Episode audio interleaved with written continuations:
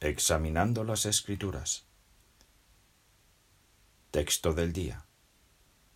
Viernes 14 de mayo. Vayan, por lo tanto, y hagan discípulos de gente de todas las naciones. Mateo 28, 19. Los apóstoles debían estar muy emocionados cuando se reunieron en la ladera de una montaña. Jesús les había pedido después de su resurrección que se encontraran con él allí. Quizás esa fue la ocasión en la que se apareció a más de quinientos hermanos de una vez. ¿Por qué organizó Jesús esta reunión? Para darles a sus seguidores este emocionante trabajo. Vayan, por lo tanto, y hagan discípulos de gente de todas las naciones.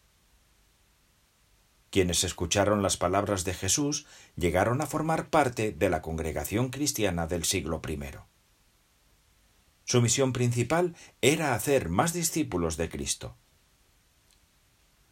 En nuestros días, por toda la tierra, hay decenas de miles de congregaciones de cristianos verdaderos. Y siguen realizando esa misma labor fundamental.